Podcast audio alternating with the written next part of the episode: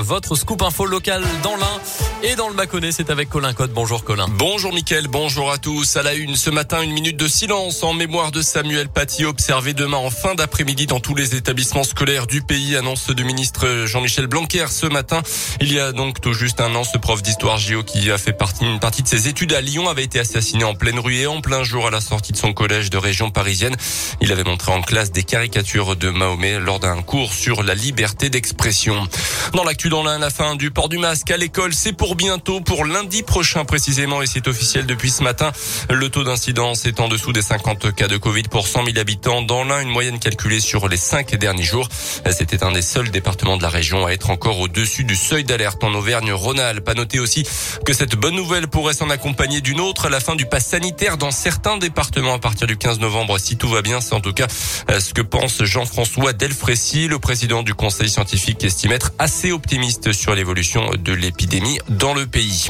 Un coup de pouce pour un petit coup de pédale. La ville de Bourg-en-Bresse veut aider ses habitants qui souhaitent s'équiper en vélo. C'est un des objectifs du plan vélo 2021-2025 que la municipalité vient de présenter. Un plan qui vise donc évidemment à rendre le vélo plus facile, plus accessible et plus sûr à Bourg. Le montant de l'aide s'élève à 30% maximum du prix du vélo, 100 euros maximum pour un vélo classique, 300 pour un vélo électrique et 400 pour un vélo cargo. Sébastien Guéraud, l'élu en charge des déplacements à la ville de Bourg.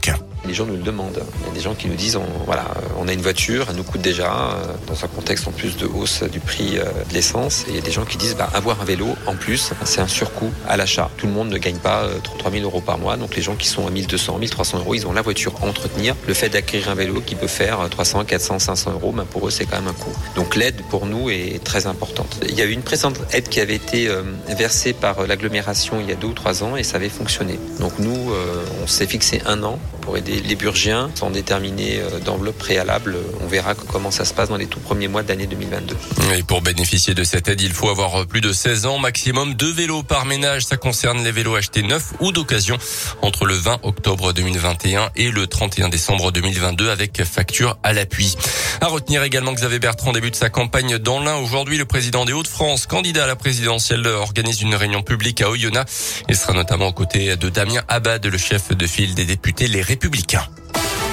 Dans le reste de l'actu en France, l'enquête se poursuit après le tragique accident de train près de Saint-Jean-de-Luz dans le sud-ouest de la France. Mardi matin, quatre migrants percutés par un TER alors qu'ils se trouvaient sur les voies. Trois d'entre eux étaient décédés sur le coup selon plusieurs médias. Le quatrième gravement blessé a pu s'expliquer sur leur présence à cet endroit. Il cherchait à éviter les contrôles de police selon lui.